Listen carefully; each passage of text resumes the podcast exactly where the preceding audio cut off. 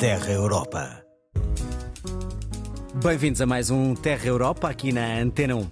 Em destaque esta semana, um projeto para tentar ajudar os que sofrem de Alzheimer, o programa Erasmus no ensino profissional e tentar perceber o que é, afinal, o pilar europeu dos direitos sociais. Terra Europa começa agora. Em Esposento está a ser desenvolvido um projeto que tenta ajudar os que sofrem da doença de Alzheimer. A equipa de voluntários do Memórias de Bairro recolhe as histórias de vida dos mais idosos e ajuda-os assim na tomada de decisões em processos de demência. É um projeto que recebeu já os fundos da Noruega, Islândia e Liechtenstein. Bem dispostos ou. Está. Ah, de barriguinha cheia está tudo bem disposto. Realmente, olha que pergunta. O que é que será que vamos falar hoje? Eu estou, não sabem de que é que vamos falar hoje? Não fazem ideia nenhuma? Não! É uma manhã diferente no lar de Santo António, em Esposende. Hoje é dia de discutir direitos, deveres e a demência. Direitos, certo? Até falaram que era importante decidir sobre o, sobre o dinheiro, muito bem, sobre aquilo que gostam de comer, aquilo que gostam de vestir. Toda a gente diz que a demência é uma doença, mas eu vou aqui já esclarecer que a demência não é uma doença.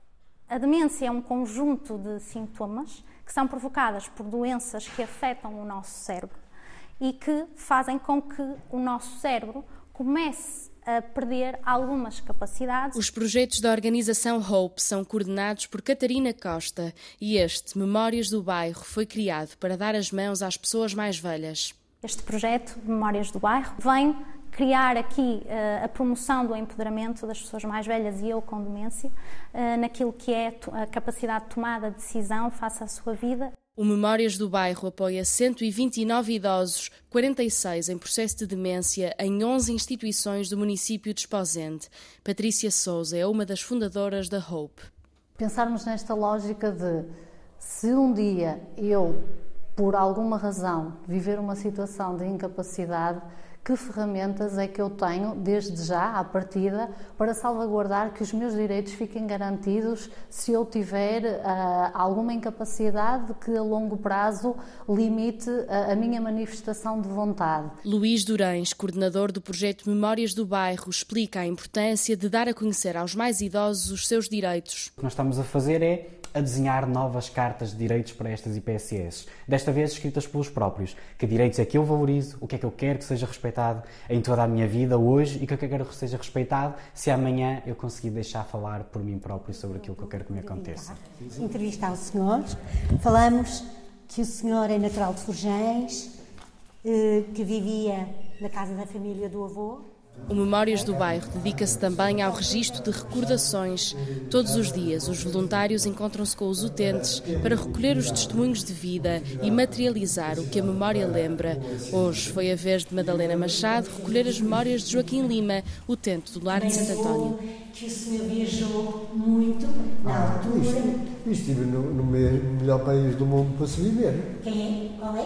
Tailândia. Nosso grande objetivo é construirmos um livro das histórias de vida das pessoas que vivem nestas instituições, porque, bom, todos nós temos uma história de vida, todos nós temos os nossos gostos, as nossas preferências, os nossos desejos.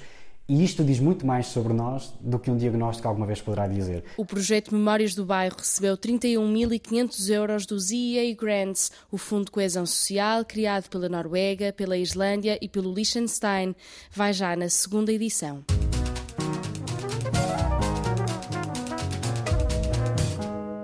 Num mercado de trabalho que é, afinal, também ele europeu, o programa Erasmus está a encorajar os alunos do ensino profissional a estagiar noutros países da União Europeia. O Terra Europa foi conhecer vários destes exemplos que estão numa escola muito especial em Santarém. João Damião. Perto da hora do almoço, Luana Xavier começa a preparar a sala do claustro o restaurante da Escola Profissional do Val do Tejo, em Santarém, um lugar de aprendizagem para os alunos de restauração que todos podem visitar. Temos a cozinha lá em cima e o restaurante cá em baixo que costuma funcionar. Pronto, as pessoas fazem marcam reserva. Na cozinha do claustro, o futuro chefe Bernardo Costa avança com a primeira entrada do menu.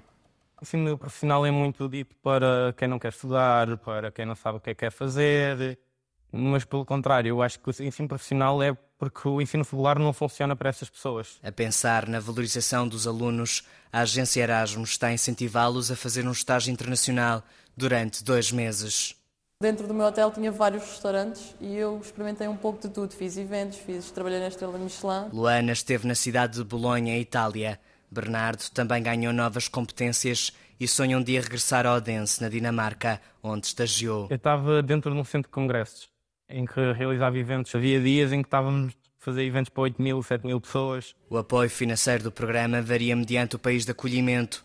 Quem passou pela experiência garante que o valor cobre tudo. Tive de pagar o aluguer do quarto. Se não estou em erro, foram 2 mil euros. Cobriu tudo. A bolsa cobriu as despesas todas. Nunca tive de gastar dinheiro. No último ano, cerca de 10 mil estudantes portugueses do ensino escolar e profissional estiveram envolvidos no programa Erasmus. Uma oportunidade que em Santarém está a dar novas perspectivas de futuro aos jovens.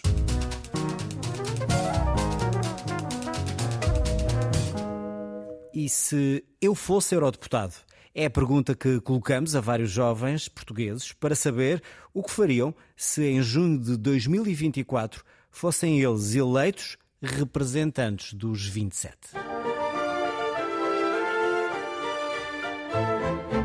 Rodrigo Pena, 23 anos, é de Tomar. Se eu fosse eurodeputado, eu iria focar muito uh, nos jovens, na, na, educação dos jovens e empoderar os jovens para que eles próprios fossem, soubessem o que fazer e como fazer e dar-lhes os materiais um, para eles escolherem o seu futuro e combatarem certas dificuldades que temos hoje em dia, que ninguém melhor que nós que, que sabe quais são.